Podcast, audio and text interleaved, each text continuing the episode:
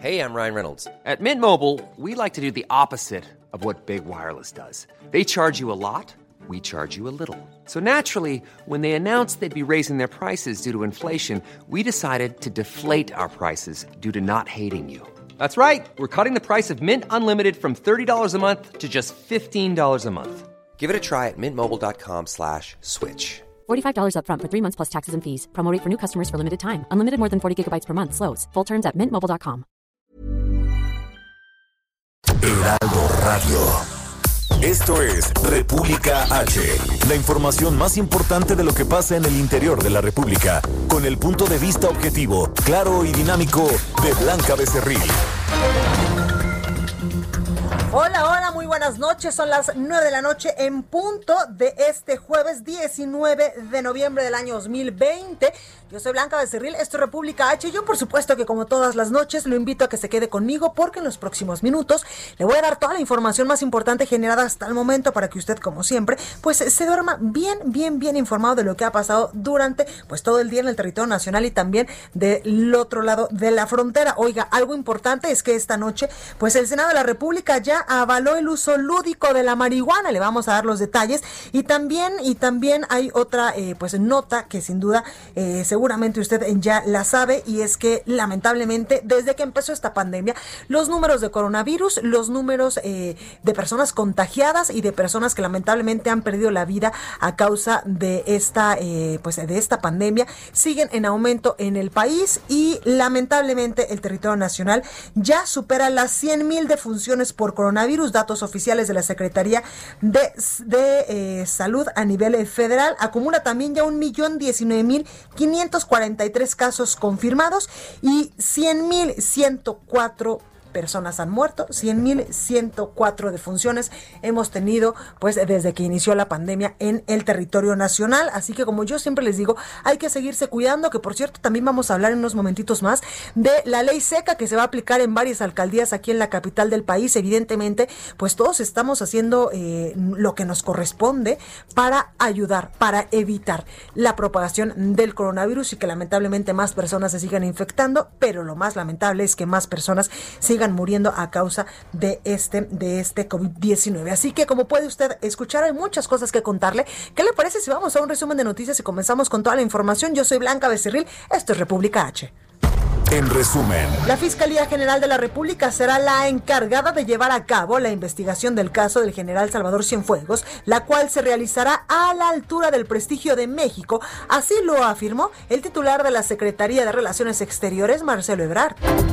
El dueño de Altos Hornos de México, Alonso Ancira, solicitó al secretario de Relaciones Exteriores, Marcelo Ebrard, cancelar o desistirse del proceso de extradición en su contra, petición que el empresario realizó el 6 de noviembre antes de acudir voluntariamente ante la policía de España. Durante octubre los homicidios dolosos presentaron un incremento, mientras que los feminicidios tuvieron una ligera baja, informó Ricardo Mejía, encargado de despacho de la Secretaría de Seguridad y Protección Ciudadana Federal. La segunda fase de la prueba clínica de la vacuna contra el COVID-19 desarrollada por la Universidad de Oxford demuestra que es segura en personas mayores, sanas y provoca también una respuesta inmune contra el coronavirus en el 99% de los casos, así lo informó la revista médica The Lancet. El equipo de campaña de reelección del presidente de Estados Unidos, Donald Trump, dijo que retiró su demanda en la que impugnaba los resultados de la votación en Michigan, uno de los varios intentos legales de refutar la victoria del 3 de noviembre del mandatario electo de ese país, el demócrata Joe Biden. reporte vial. Bueno, y vamos con el compañero Gerardo Galicia a las calles de la Ciudad de México. Buenas noches, Gerardo, ¿cómo estás? Muy bien, mi querida Blanca, excelente noche y tenemos información importante para nuestros amigos que van a utilizar el eje 1 poniente en su tramo Guerrero. Se están retirando equipos de emergencia. Ocurrió un aparatoso accidente. El eh, conductor de un auto compacto fue investido por la unidad 443 del Metrobús. Este automovilista por algunos instantes quedó atrapado en su vehículo, pero ya llegaron elementos del Escuadrón de Rescate y Urgencias Médicas, de bomberos y de la policía capitalina, lo liberaron y está a bordo de una ambulancia y poco a poco comienzan a retirarse. El vehículo del Metrobús fue orillado, así que van a encontrarse con reducción de carriles. Para mayor referencia, esto ocurre ya muy cerca del paseo de la reforma. Habrá que manejar con mucha precaución si utilizan el eje 1 poniente su tramo guerrero. Y por lo pronto, el reporte. Muchísimas gracias, Gerardo. Cuídate. Hasta luego. Gracias. Augusto Atempa, buenas noches. ¿Tú dónde te encuentras? Blanca, muy buenas noches. Pues yo me encuentro en la calzada de Tlalpan, en la cual tiene muy buen avance desde el circuito interior hasta la zona de periférico. El avance es fluido con una velocidad máxima de 80 kilómetros por hora. Periférico de calzada de Tlalpan e insurgentes, tanto carriles centrales como laterales también presentan muy buen avance con dirección hacia el poniente. Vamos a seguir recorriendo las calles de la ciudad y los mantendremos informados. Gracias, Augusto. Regresamos al reto contigo. Claro sí, muy buenas noches. Gracias. La nota del día. Bueno, y precisamente ya le decía yo hace unos minutitos que lamentablemente el país ya tiene 100 mil defunciones por coronavirus. Ya llevamos pues varios meses. El primer, el primer caso mm, confirmado de coronavirus que se dio en territorio nacional, ¿se acuerda usted? Fue la última semana, los últimos días de febrero y lamentablemente hasta este momento, cuando estamos ya a día 19 de noviembre, estos casos siguen aumentando pero lo más, lo más triste es que también muchas personas, eh, eh, pues a lo largo y ancho del territorio nacional, eh, se están muriendo por este coronavirus, por esta emergencia sanitaria en la cual estamos México y también pues muchos países del mundo. Y es que en estos momentos México ya acumula un millón diecinueve mil quinientos cuarenta y tres casos confirmados de COVID-19 y cien mil ciento cuatro defunciones. Estos son datos de la Secretaría de Salud a nivel federal que se dieron precisamente esta noche allá en Palacio Nacional. Entrevista. Y precisamente para hablar de este tema, tengo a alguien que le sabe muchísimo a estos asuntos y me refiero a Salomón Chertoripsky. Él es exsecretario de Salud, de Salud, perdóneme. Buenas noches, ¿cómo estás? Hola Blanca, te saludo con enorme gusto, esperando que tú, que la producción y que quienes nos escuchan estén con salud. Gracias a Dios, sí, sí, Salomón. Oye, también que tu familia eh, se encuentre bien, eso lo deseamos todos. Salomón, eh, ¿qué opinión te merece? Pues estas cifras, ¿en algún momento te imaginaste llegar a los 100 mil, eh, 100 defunciones en el país por el coronavirus? Pues mira, Blanca, lo tengo que decir con, eh, pues con, mucho dolor y, habiendo deseado estar equivocado en todo momento, pero desde el 9 de septiembre que eh, presentamos, recordarás, la ah, secretaria y cinco secretarios, un documento donde decíamos es necesario corregir la ruta, la estrategia del gobierno, porque si no, se va a sobrepasar este, los números que se habían expuesto hasta como catastróficos, vamos a llegar con los números y las proyecciones más atinadas a 120 mil fallecimientos en diciembre. Y pues dolorosamente, Blanca, estamos ahí. Y, creo que, que, lo más preocupante es que los números en abstracto eh, generan un efecto de anestesia general, de normalización de las cosas y de eso es de que, lo que tendríamos que huir, ¿no? Vaya, 100 mil fallecimientos de mexicanas y mexicanos oficiales. Porque Exactamente. Si consideramos eh, las investigaciones de exceso de muerte, estamos hablando de alrededor de 300 mil mexicanas y mexicanos que han muerto, Blanca. Eso no es normal, eso es una locura. Y eso solo sucedió por las fallas que la autoridad sanitaria ha tenido en el manejo de esta pandemia. En este sentido, Salomón, urge redoblar medidas, cambiar la estrategia. ¿Qué podemos hacer? Mira, yo te diría algunos elementos. Uno, necesitamos cambiar la narrativa para poder hacer una educación de que esto va a ser largo, Blanca, va a ser va a ser largo porque los falsos triunfalismos, el el esto ya terminó o ya vemos la luz, o ya se aplanó, lo que genera es que bajemos la guardia. Que si eso lo combinas con el hecho de que estamos hartos de tantos meses de pandemia, pues bajamos la guardia. Eso es lo primero. Segundo, México tendría que hacer muchas más pruebas y búsqueda intencionada de casos. No lo hemos hecho desde el principio, no se ha corregido esa, esa medida, se tendría que corregir si la autoridad sanitaria desea este, que la trayectoria este, sea diferente. Tercero, el uso del cubreboca blanca, lo hemos repetido, pero cientos de veces, tendría que ser obligatorio, mandatado en todos los lugares públicos cerrados. Es la vacuna que tenemos en estos momentos a nuestro alcance. Cuarto, te diría, tenemos que ir preparando la logística, la infraestructura para poder, una vez que tengamos vacuna, lograr la vacunación, que no es lo mismo.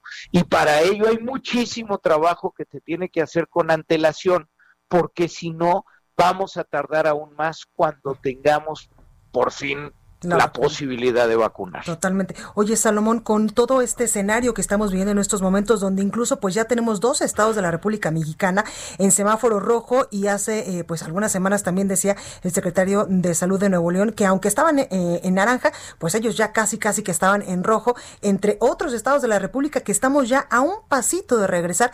¿Crees tú que en algún momento podríamos regresar a ese confinamiento en el que estuvimos pues muchos meses atrás? Mira, déjame decir dos cosas. La primera, los meses que vienen van a ser meses muy difíciles, Blanca, porque con la temporada invernal, con el frío, con la confluencia de enfermedades respiratorias, de la influencia estacional, vamos a tener una aceleración todavía más profunda de casos de lo que vimos en el último mes. Eh, y por ello, pues vienen meses complejos que nos pueden llevar a escenarios este, eh, difíciles.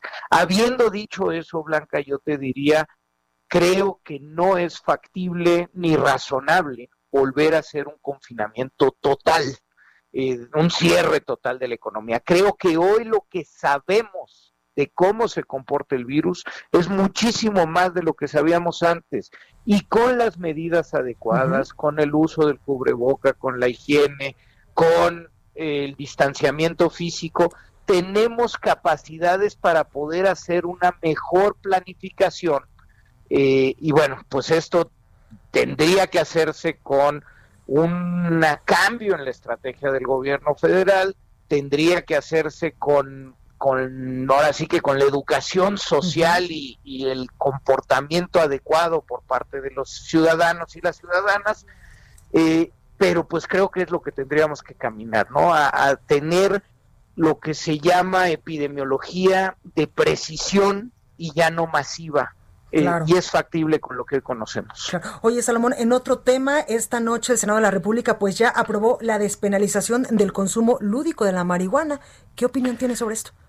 Mira, a mí me parece, y lo he dicho siempre y lo he dicho además con mucha responsabilidad, ahora sí que como exsecretario de salud, eh, el consumo en adultos de la cannabis, eh, lo que más le conviene al, al, país es pasar de, una visión criminalística a una visión de salud pública y de derechos individuales.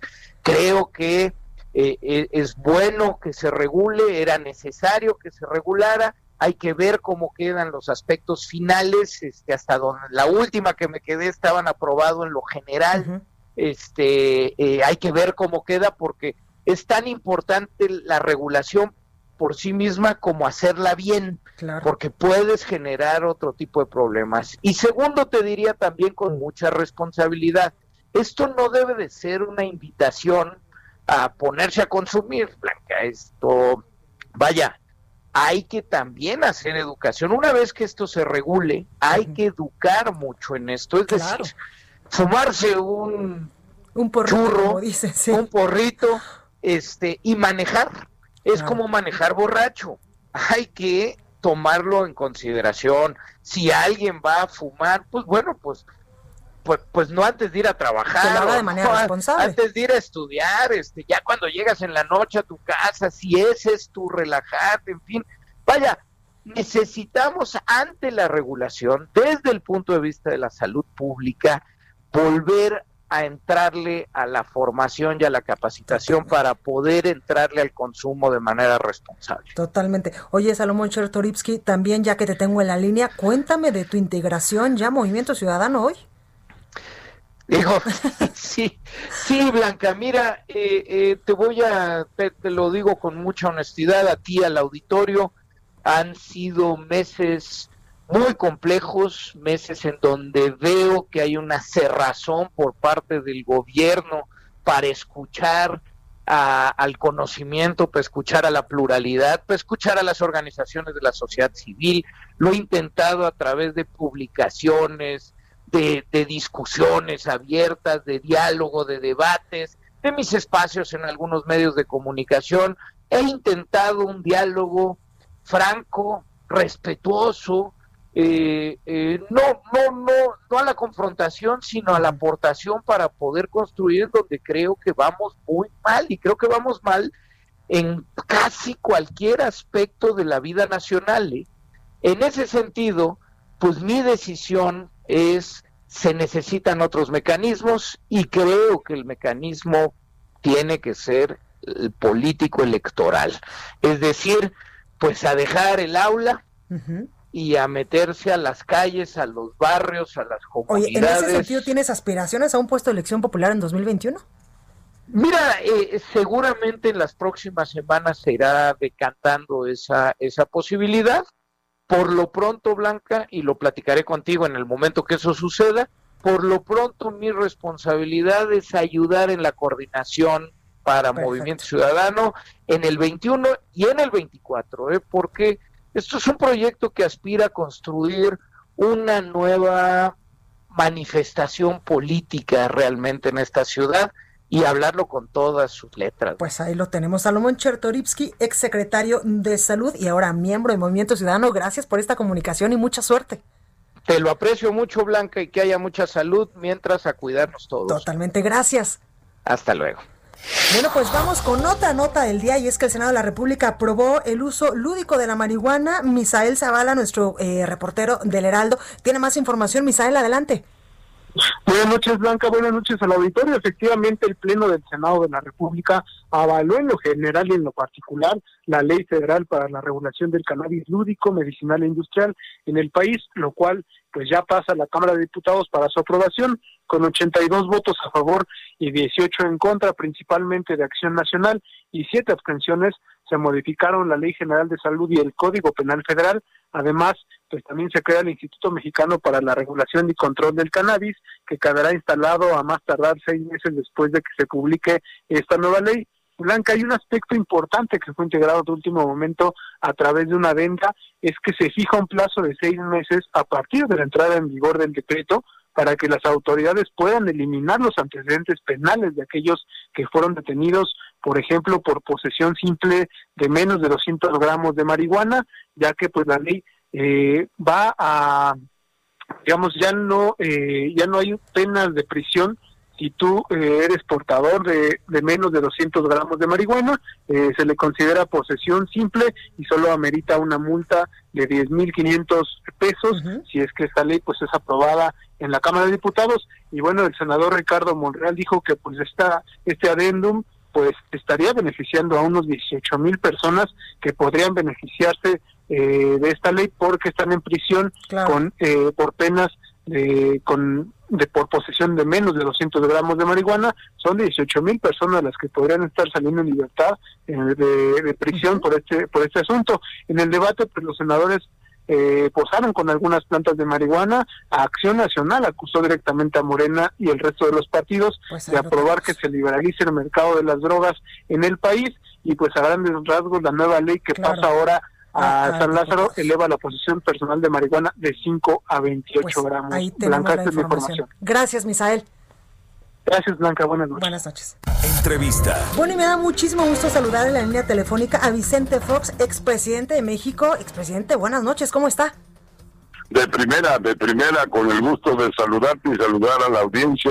disfrutando aquí el trabajo en casa. Gracias. Oiga, cuénteme qué opinión tiene de este paso que dio hoy el Senado de la República para eh, pues la, la legalización de la marihuana con uso lúdico.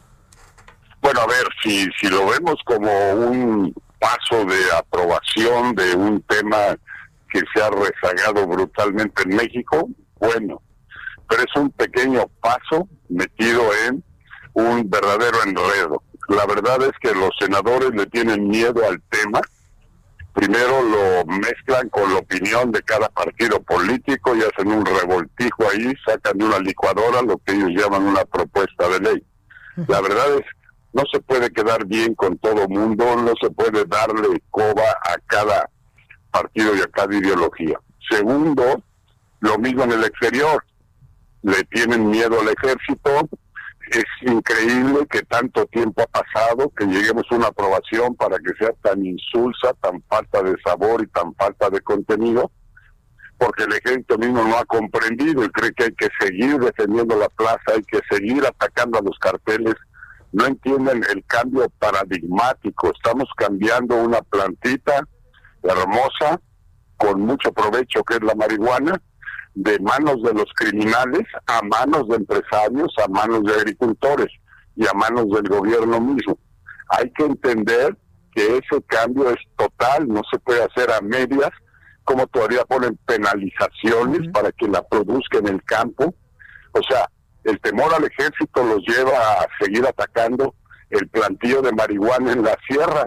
Esa no es la nueva industria, la nueva industria es un cambio de total que convierte a este tema en una industria, en una industria del sector privado, donde el gobierno solo tiene que regular y no andar de metiche donde no lo llaman, y dejar libertad, porque si no los mercados no funcionan.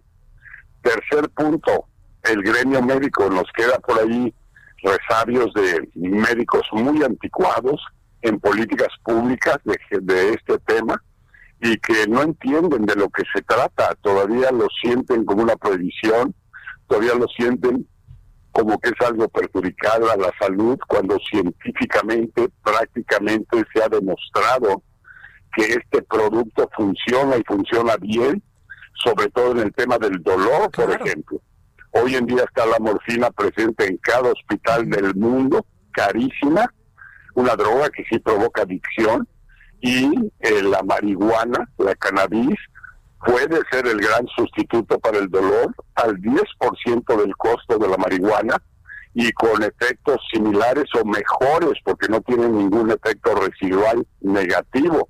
Así que lo que falta es entender el tema y no entrarle con miedo, nomás porque alguien esté presionando y que el ejército entienda que se acabó ese tema que al revés es para ventaja del ejército, que ahora los carteles ya no puedan manejar este tema, que lo van a manejar empresarios y agricultores, y por tanto se les está quitando el tapete y logrando quitarles una gran cantidad de dinero que ahorita se llevan ilegalmente. Así que yo haría un llamado a los senadores que no sean timoratos, que hagan las cosas bien hechas que no se vayan con la idea de complacer a todo el mundo, darle a cada quien por su lado, sino saquen una transformación, ahí sí que aplica la quinta transformación, ahí sí que se trata de un cambio paradigmático, ahí sí que México va a ser el gran beneficiario, perdón, de inversiones cuantiosas y de creación de empleos.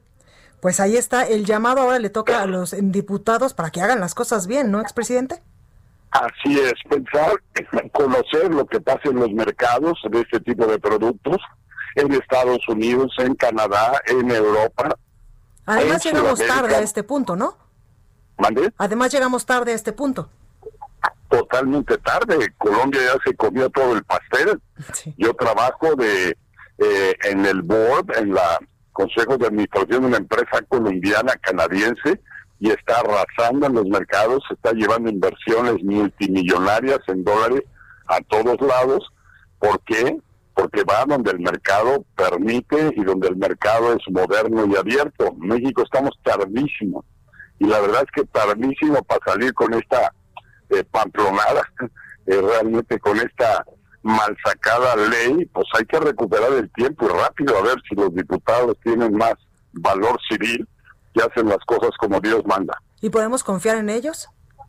Ah, por favor, con esas mayorías dominadas, obedientes, sumisas a, a López Obrador, no puedes esperar nada bueno hasta que el rey diga, hasta que el Mesías diga, y el Mesías no entiende de esto, no está enterado de todo lo que es este mundo de la marihuana y el cannabis, un mundo moderno, de vanguardia, de inversión, de empleos, no, no lo entiende. Y entonces da instrucciones equivocadas y los lacayos, los serviles, siguen lo que les den a ciegas. Esa es la mala estructura que tenemos en el país en este momento, por eso el 2021 es tan importante para que cuando menos haya debate, para que cuando menos con honorabilidad, honorabilidad y con honra el Congreso tome sus posturas, no importa lo que diga el Ejecutivo. Pues Así que como en mis tiempos decíamos, el Ejecutivo propone y el Legislativo dispone. Pues Hoy está exactamente al revés. Ahí lo tenemos. Eh, Vicente Fox, expresidente de México, gracias por esta comunicación. Cuídese mucho. A la orden, aquí estamos cuidándonos. Gracias. Gracias. Bueno, pues vamos a un breve corte. Esto es República H, no se vaya.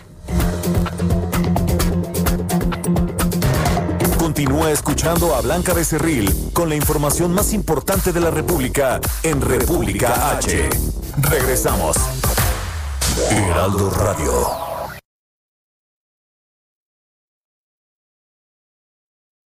Heraldo Radio 98.5 FM. Las y los diputados legislamos en beneficio de las y los mexicanos. Aprobamos temas en materia de seguridad para castigar la extorsión como crimen organizado. Endurecimos las sanciones para quien cometa feminicidio o violación y a quienes extorsionen a menores, personas mayores o con discapacidad. Las y los diputados trabajamos por un México más justo para todas y todos. Cámara de Diputados, Legislatura de la Paridad de Género.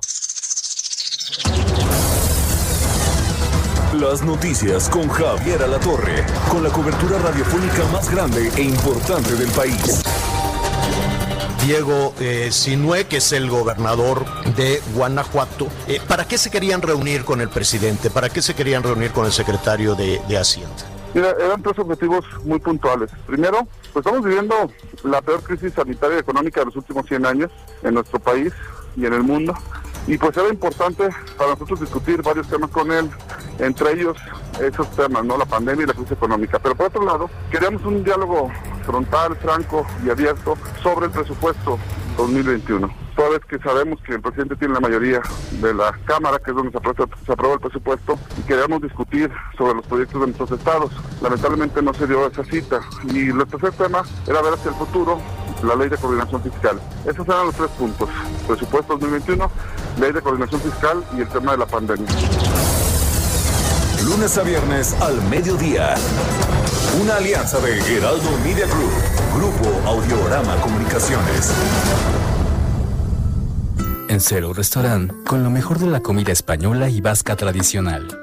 Estamos preparados para ti, con todas las medidas de seguridad te invitamos a hacer reservaciones. Ceru Restaurant. Seguimos con Takeout y Delivery 5550-9544 y por WhatsApp 5578-969309. Ceru Restaurant. Avenida Revolución 1547, San Ángel. Este regreso a clases será diferente, pero hay algo que no va a cambiar. Seguirás recibiendo tu mochila y tus útiles como todos los años. Si tu hijo está en preescolar, primaria o secundaria, le tocan. Así apoyamos a los niños con los útiles y a sus papás con los gastos. Estamos preparados para comenzar este nuevo ciclo escolar. llame Domex. Heraldo Radio. Estamos de regreso con la información más importante de la República en República H, con Blanca Becerril, transmitiendo en Heraldo Radio. En resumen, ante el alza en el aumento de casos de hospitalizados por coronavirus, en un primer bloque, ocho alcaldías de la Ciudad de México se va a implementar ley seca durante los fines de semana. Así lo informó la jefa de gobierno de la Ciudad de México, Claudia Sheinbaum. El presidente de México, Andrés Manuel López Obrador, participará en una reunión virtual del G20 junto con 20 líderes políticos en la que hablará sobre la pandemia de coronavirus y la crisis económica que ha causado la emergencia sanitaria. El Pleno del Senado de la República aprobó en lo general y en lo particular la regulación integral tanto del consumo como del comercio de la marihuana para fines lúdicos y medicinales. Va a la Cámara de Diputados. La Cámara de Diputados aprobó en lo general y en lo particular aplazar al 15 de julio la convocatoria para la consulta popular sobre los expresidentes. El Banco de México presentó el nuevo billete de mil pesos. Ahora en esta nueva denominación aparecen figuras de la revolución como Francisco y Madero, también eh, Hermila Galindo y Carmen Cerdán. Reporte vial. Bueno, vamos rápidamente con Gerardo Galicia. Gerardo, buenas noches. ¿A cuál, a cuál sitio te moviste hoy? Vamos hacia la zona oriente de la capital, mi querida Blanca, y utilizamos Fray Servando Teresa de Miel para salir del centro histórico. Hemos encontrado un avance cada vez más rápido y es opción para poderse mover hacia la zona del Aeropuerto Internacional de la Ciudad de México y en general encontramos un buen desplazamiento. El punto conflictivo justo llegando al circuito interior. Hay que recordar que tenemos obras, se construyen algunos puentes eh, vehiculares y túneles y por este motivo el avance es lento, tenemos reducción de carretes, así que habrá que tomarlo únicamente con paciencia. Y por lo pronto, el reporte. Pues ahí lo tenemos. Muchas gracias, Gerardo. Descansa. Muy buenas noches. Gracias. Y Augusto Atempa, buenas noches, adelante. Blanca, de tráfico del sur de la ciudad hay muy buen avance para las personas que buscan salir de la ciudad usando la autopista México-Cuernavaca. En sentido contrario de la circulación, solo se encontrarán con una leve retención en la bifurcación hacia Viaducto Tlalpan. La carretera presenta un buen, muy, un poco de tráfico solo en la zona del Monumento al Caminero. Pasando este punto, el avance es constante para la zona eh, de los pueblos de Tlalpan es una muy buena alternativa también para utilizar este, esta avenida para poder salir de la ciudad. Blanca, mi reporte. Muchísimas gracias, Augusto. Descansa. Muy, muy buenas noches. Gracias. Y vamos con más información porque, ¿qué cree? En Nuevo León se cayó la alianza entre el PRI y Acción Nacional. En Nuevo León, la posible alianza entre estos dos partidos políticos se cayó este jueves tras una serie de negociaciones que no dieron fruto este mismo día. Esto incluía la gubernatura, las diputaciones locales y 50 de las 51 alcaldías en disputa. El PAN irá solo únicamente para el municipio de Cadereyta. ¿Y cómo han reaccionado? Bueno, pues el grupo de los 10 en Monterrey se encuentra sumamente enojado con las dos figuras locales del Partido Acción Nacional en Nuevo León, y me refiero a Raúl Engracia y también a Seferino Delgado, lo responsabiliza de reventar la alianza del PRI, el PAN y el PRD. Reconocen que Alito, el presidente nacional del PRI, cumplió su palabra, me refiero a Alejandro, Alejandro, eh, el dirigente nacional del PRI, cumplió con su palabra y se dio la postulación del candidato a la gubernatura al PAN, pero estos dos personajes decidieron reventar la alianza por intereses personales. ¿Qué le parece? Por intereses personales, pues eh, ya se, se, cayó la alianza entre estos partidos políticos allá en Monterrey, allá en Nuevo León y en otras, eh, por supuesto, en otras alcaldías. Ya se lo decía yo hace unos momentos que el grupo de los 10 en Monterrey se encontraba pues sumamente enojado porque estas dos figuras, lo repito, del Partido de Acción Nacional en Nuevo León, Raúl Gracia y Seferino Delgado, los eh, pues dicen ellos son los responsables de reventar esta alianza con el PRI, PAN y PRD. También reconocieron en Alejandro Moreno, quien es el presidente nacional del PRI, eh, pues su palabra y eh, pues ahí está la información. Así que pues estos partidos políticos hasta el momento pues irán solos, solos a los puestos de elección popular que se estarían pues jugando en el próximo año, en el 2021. Y vamos con más información tenemos a Carlos Navarro ya en la línea, nuestro reportero, porque eh, pues eh, tenemos que empezar a hacer compras de pánico o no aquí en la Ciudad de México con este asunto de que pues se va a aplicar la ley seca en varias alcaldías. Carlos, ¿cómo estás? Buenas noches, Blanca. Te saludo con gusto a ti al auditorio y bien. A partir de las 18 horas de mañana y hasta las 23.59 del domingo 22 de noviembre en la Ciudad de México se va a imponer una ley seca tras el aumento de las hospitalizaciones por COVID-19. La jefa de gobierno Claudia Sheinbaum informó que era de común acuerdo con los titulares, que creó un acuerdo con los titulares de las alcaldías. Escuchemos. Estamos en un acuerdo con todos los alcaldes, las alcaldías, estamos viendo si es al mismo tiempo las 16 o primero 8 y 8, de acuerdo con eh, distintas reuniones que hemos estado teniendo, pero sí va a haber este, alguna implementación para evitar que haya más fiestas. Entonces ya lo vamos a anunciar el día de mañana y ocho de las alcaldías han tomado la decisión de ya avanzar en el tema de la ley seca fines de semana nada más. Por algunos días, por algunas semanas mientras tenemos pues más incremento de contagio.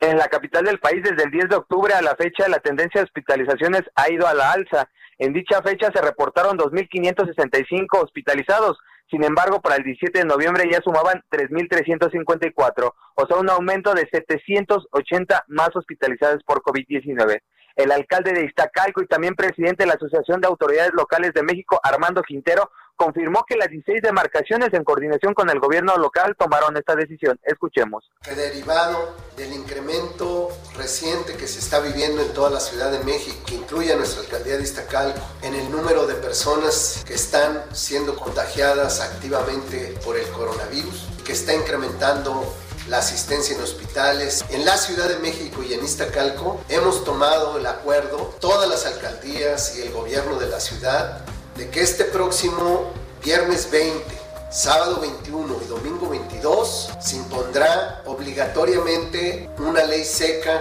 que prohíbe la venta de bebidas alcohólicas durante estos tres días de manera estricta.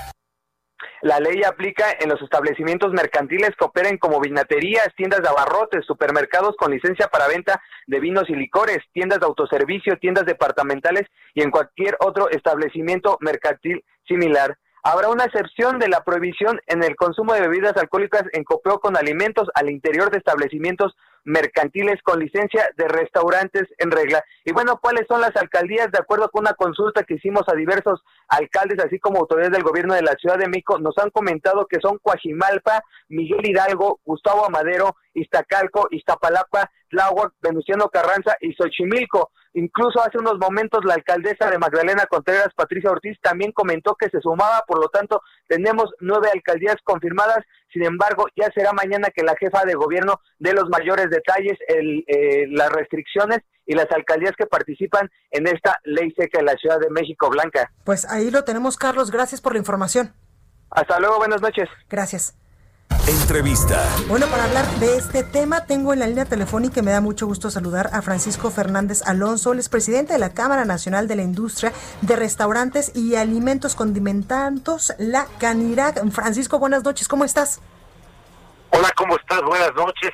Gracias. Sí, aquí escuchando las noticias, a tus órdenes. Pues cuéntame precisamente cuál será el impacto de que, eh, por lo menos en nueve alcaldías, pues ya se va a estar presentando la ley seca los fines de semana.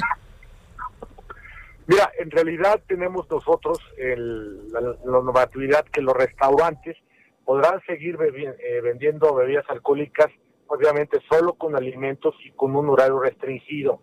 La ley seca, según nos están avisando, será hasta a partir de las 7 de la noche tendrá que cumplirse ya con esta ley.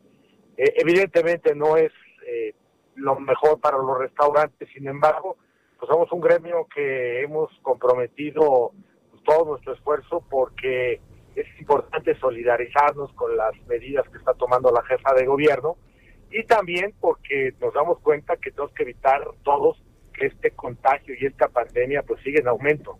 Nos haría muchísimo daño si regresáramos de nuevo a un, a un semáforo rojo. Sería para claro. nosotros pues una, una situación sumamente eh, catastrófica para nosotros. Entonces, dentro de lo que está pasando, pues no es lo mejor, pero pero bueno, pues eh, dadas las condiciones, pues tenemos que sumarnos y ayudar a la a, a, que ya no se a que ya no se contagie más gente. Totalmente. Oye, Francisco, con estas nuevas medidas de esta eh, pues nueva normalidad, cuando en estos momentos pues seguimos en una emergencia sanitaria por el coronavirus, ha sido mucho el gasto, ¿verdad? Que han tenido que eh, pues invertir muchas eh, pues muchos empresarios para poder reabrir nuevamente sus restaurantes.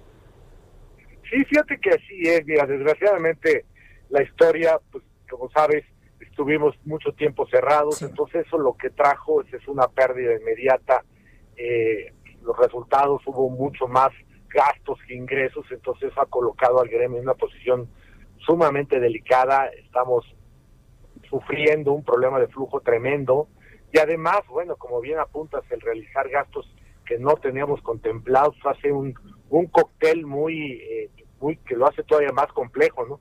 Sin embargo, nos damos cuenta que, que si no ayudamos, si no somos parte de la solución, pues pueden ser los efectos todavía más devastadores de los que ya estamos ahí.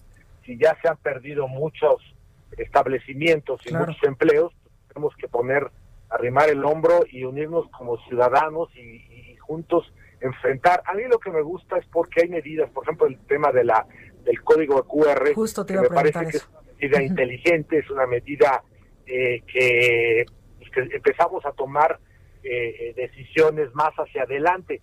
Independientemente de que esto generará una nueva regulación más y esto seguramente a los clientes pues eh, será otra cosa que, que, inhibirá aún más la el ir a un restaurante, pero pues sentimos que si eso es lo que tenemos que hacer, pues nos tenemos que sumar. Ahora tendremos que pedirle a toda la gente que pues que sea sensible que sea consciente y que nos ayude, ¿no? Porque no nosotros no podemos obligar a que la gente eh, use su, su, teléfono inteligente, ¿no? Trataremos de que todo el mundo lo use, como es el caso de las mascarillas, el caso de las mascarillas y de las caretas que estamos usando todos, que la gente entienda que no es lo que hubiéramos querido, no es lo que estamos acostumbrados, pues, pero es lo que tenemos el día de hoy. Totalmente, y hacer también eh, conscientes a las personas que vamos a los restaurantes que es para cuidarnos y también para cuidarlos a, los demás.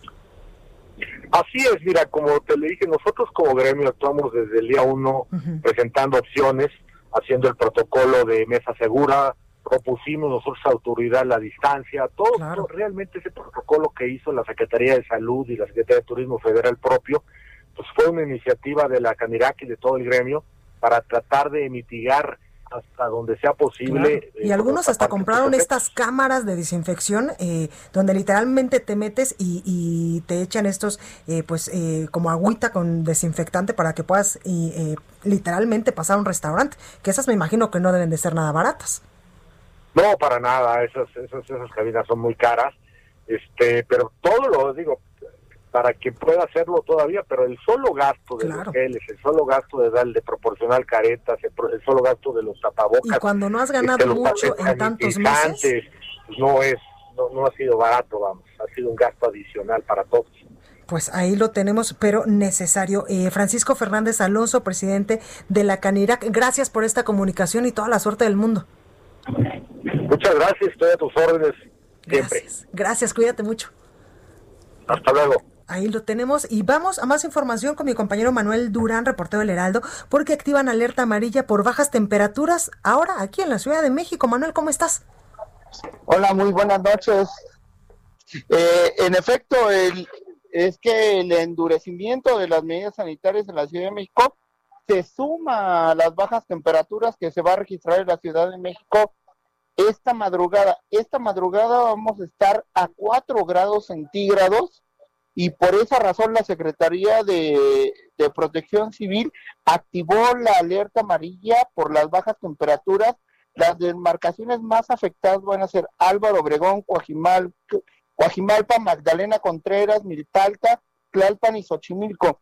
Las zonas más altas de la ciudad van a estar en una en el umbral de una helada de, de cero grados. Eh, por, e, por esa razón se activó esta alerta y un, algunas alcaldías ya están activando sus protocolos y programas sociales para repartir cobijas eh, con la gente más vulnerable, sobre todo ancianos y niños, y todo esto se suma al aumento de ocupación eh, hospitalaria por COVID y mañana la jefa de gobierno va a anunciar nuevas medidas, sobre todo el tema de la ley seca los fines de semana para ocho delegaciones de principio y tal vez para todas las ciudades después. Y la información, Manuel Durán, gracias. Hasta luego. Hasta luego.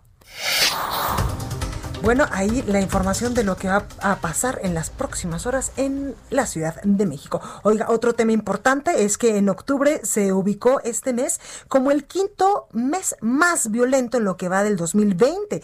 En los 31 días de este mes de octubre, pues se reportaron 2.944 homicidios dolosos y 76 feminicidios, es decir, en promedio cada día fueron asesinadas 97 personas. Esto de acuerdo con cifras del secretario de Del Sistema Nacional de Seguridad Pública, que también, eh, pues ya le decía yo al inicio de este espacio, que era información que habían dado desde la Secretaría de Seguridad a nivel federal.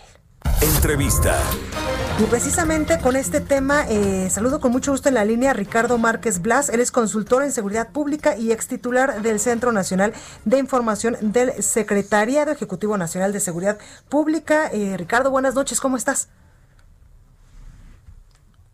Ahí ah, muy buenas noches, Ricardo. Oye, pues las cifras no son nada alentadoras de, cómo está eh, pues en estos momentos el país respecto a estos dos eh, delitos de alto impacto, el homicidio doloso y también los feminicidios. Así es, no, no son nada alentadoras por lo que ha sucedido y tampoco son nada alentadoras por lo que se prevé o lo que sea más probable que suceda en el futuro inmediato. Inmediato. En, en octubre se informó hoy que en octubre eh, se registraron 3.020 homicidios dolosos y feminicidios, que representan el, un incremento del 7.4% respecto del mes de septiembre. Pero el, el, el problema está en que en el acumulado de los 23 meses que lleva la actual administración, comparado con el acumulado de los 23 meses de la anterior administración, de los últimos 23 meses, el incremento es del 12%. Wow. Eh, y, y, y, eh, además hay otro dato que es absolutamente preocupante. Hay eh, el registro récord de delitos de violencia familiar. En ningún ningún mes se había alcanzado un, un, dato más alto, un número más alto que los registrados en octubre. Es un registro este, históricamente el más alto que se había tenido. Oye, Ricardo, Eh, este último rubro es por el confinamiento, por estas medidas que se están aplicando donde pues las familias están juntas todo el día. Eh, en parte se debe a eso. Es, es, es un tema es un tema complejo, pero evidentemente se, se los problemas no, no solamente tiene que ver con problemas de convivencia familiar que pues, las familias tienen no no siempre están acostumbrados a pasar tanto tiempo y no siempre hay buenas relaciones en el seno familiar. Pero otra cosa que es muy importante es la tensión, la presión que ponen las circunstancias de la pandemia, la pérdida de empleos, la, y, la, y la, la baja en el, en el poder adquisitivo hacia el seno familiar, que hace que se generen muchas más tensiones y muchos más problemas. Y el otro dato muy preocupante es que en la mayoría, la gran mayoría de las víctimas de, la, de estos delitos de violencia uh, familiar son mujeres y, y niños, y, y, desde luego niñas también. Tenemos un, un panorama muy poco alentador, no solamente de lo que ha sucedido, sino también hacia adelante. Recordemos que la, en el presupuesto federal en el, del, del, de la federación uh -huh. para el, el, próximo año se recortaron los fondos claro. para un fondo importante que, se, que es el FOSEC de 4 mil millones de pesos para las policías municipales, que, que es un, es un sinsentido absoluto. Las policías municipales cuando vemos los los datos, son las que hacen la mayor cantidad de detenciones. Claro, porque son el primer contacto con la ciudadanía. Son no solamente el primer contacto, pero también en términos de eficiencia, Ajá. son las que hacen la mayor cantidad de detenciones en el país. Cortar estos fondos significa que van a tener pues menos patrullas o va a tener menos gasolina, menos equipo, menos chalecos, menos entrenamiento, menos capacitación, menos de todo y a la, a la policía más eficiente, en, en, términos comparativos, por ejemplo, la policía municipal es el 30%, por, las policías municipales hacen el 30% de las detenciones que hay en todo el país. La Guardia Nacional hace solamente el 20%. Pero la Guardia Nacional sí registra un incremento de recursos del 18% comparados con los del año anterior. Es decir, en lugar de fortalecer a las policías más eficientes, se le está poniendo dinero a una policía que no es tan eficiente como la, las policías municipales. Entonces, por eso el, el, la perspectiva de que mejore la situación de la seguridad pública, de la violencia en el uh -huh. país, pues la verdad es que no son muy buenas. Totalmente, Ricardo. Y justo yo te iba a preguntar si, si lo que está fallando es que eh, pues tendremos que cambiar en algún momento esta estrategia en materia de seguridad, pero si tú ya nos dices que incluso pues le redujeron eh, presupuesto a este Fortasec para las policías municipales, pues entonces ya casi casi que mejor ya ni te pregunto eso. No, eso, eso debería, debería suceder. No creo que vaya a pasar, uh -huh. pero debería suceder, debería haber un ajuste importante en la estrategia. Claro. Cada vez que hay un informe mensual, es, es, es una cosa que cuesta mucho trabajo entender las contradicciones. Nos dan los resultados y cada vez vemos eh, un incremento de los homicidios, en la violencia que hay en el país, pero al mismo tiempo nos dan números de el incremento en el número de los elementos de la Guardia Nacional que están desplegados en las coordinaciones regionales, en el incremento hasta de uniformes, ¿no? Que les compran, etcétera. Entonces, un, un cuando lo ve uno, digamos, de manera integral, no alcanza a entender cómo es que en un solo informe meten estos datos que son muy poco alentadores y que hablan de muy malos resultados, y por otro lado meten, sí, tenemos más más elementos en el campo y tenemos más cuarteles y tenemos este más camionetas y tenemos más chalecos y tenemos más uniformes. Es absolutamente contradictorio. Totalmente, pues ahí lo tenemos Ricardo Márquez Blas, consultor en seguridad pública, usted lo acaba de escuchar, alguien que le sabe mucho al tema y también ex titular del Centro Nacional de Información del Secretariado Ejecutivo de Seguridad Pública. Gracias por esta comunicación. Un gusto, Blanca. Gracias, Buenas noches. cuídate mucho. Bueno, pues ahí la información. Oiga, yo soy Blanca Becerril, esto fue República H, yo lo dejo con la sección de cultura, las recomendaciones de cultura con mi compañera Melisa Moreno y yo lo espero, por supuesto, el día de mañana, ya viernes, a las 9 de la noche, con toda la información, porque como usted puede escuchar, hay muchas cosas que hay que darle seguimiento el día de mañana, así que yo lo espero en punto a las 9 de la noche, por 98.5 de FM, aquí en El Heraldo Radio, y quédese con la recomendaciones de cultura. Cuídese mucho.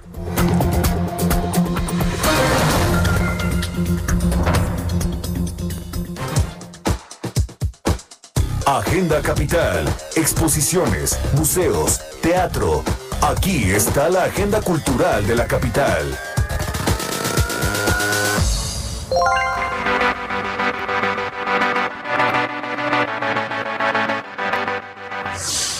A la Agenda Cultural del Heraldo de México. Yo soy Melisa Moreno, editora de artes, y esta es mi selección de eventos para República H. Russian Film Festival se realiza en México a través de la plataforma Filming Latino, del 19 de noviembre al 17 de diciembre. El objetivo principal de este festival, iniciado por Roskino, una organización encargada de promover el contenido ruso, es presentar la gran variedad de producciones a todos los fanáticos del cine a nivel internacional. Las ocho exitosas películas rusas que estarán disponibles en Filming Latino son Arritmia, El corazón del mundo, El hombre que sorprendió a todo el mundo, Texto, Vamos a divorciarnos, Bolshoi, El francés y La reina de las nieves 3, Fuego y Hielo. Para más información, consulta las redes sociales de Russian Film Festival. El reconocido periodista Evan Osnos combina su minuciosa investigación con el tono íntimo de las entrevistas que sostuvo con el virtual presidente de Estados Unidos en el libro Joe Biden, su vida, su carrera y los temas relevantes. Osnos logra revelar los matices del personaje a través de más de un centenar de conversaciones con figuras como Barack Obama, miembros de la familia Biden, activistas y oponentes ideológicos. Esta biografía, la única en español, ilumina la vida personal del hombre que perdió a su familia en un accidente, a la vez que muestra una admirable trayectoria política su carrera en el Senado, sus ocho años como vicepresidente de Estados Unidos en el gobierno de Obama y su decisión de postularse a la presidencia por el Partido Demócrata. Joe Biden, su vida, su carrera y los temas relevantes es editado por Planeta. Tras ocho meses de permanecer cerrado, el Museo Nacional de Antropología reabrió al público bajo los más estrictos protocolos sanitarios. Además, se presentaron las obras de remodelación del estanque de su patio central, el cual por primera vez en 56 años fue sometido a un mantenimiento mayor aprovechando el periodo de confinamiento, y en el que además se instaló un ajolotario con 158 ejemplares de este emblemático anfibio. A dichas obras se sumaron las acciones de impermeabilización de la cubierta del inmueble, así como de limpieza y mantenimiento museográfico de las salas de exhibición. Actualmente, el Museo Nacional de Antropología funciona en un horario de martes a sábado de 10 de la mañana a 5 de la tarde.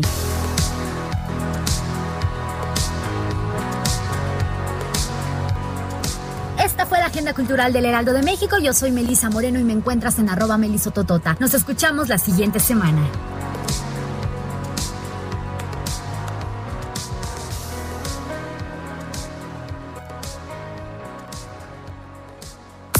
Esto fue República H, la información más importante de lo que pasa en el interior de la República, con el punto de vista objetivo, claro y dinámico de Blanca Becerril. Continúa escuchando Heraldo Radio, donde la H suena y ahora también se escucha. Una estación de Heraldo Media Group. Heraldo Radio.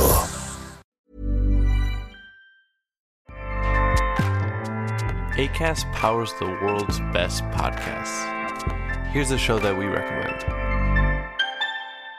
The Real Housewives is a guilty pleasure for most, but if you're looking to not feel guilty about that pleasure, tune in to Everything Iconic with me, Danny Pellegrino, where I break down all the messy moments and behind the scenes antics of Bravo's popular franchise. And on Everything Iconic, I also interview celebrity guests like Kelly Ripa, Kiki Palmer, Drew Barrymore, Cameron Diaz, and more about their guilty pleasures, their past work, and so much more. So if you're pop culture obsessed and find yourself watching way too much reality TV like me, tune in to Everything Iconic with Danny Pellegrino wherever you listen to podcasts. ACAST helps creators launch, grow, and monetize their podcasts everywhere. ACAST.com.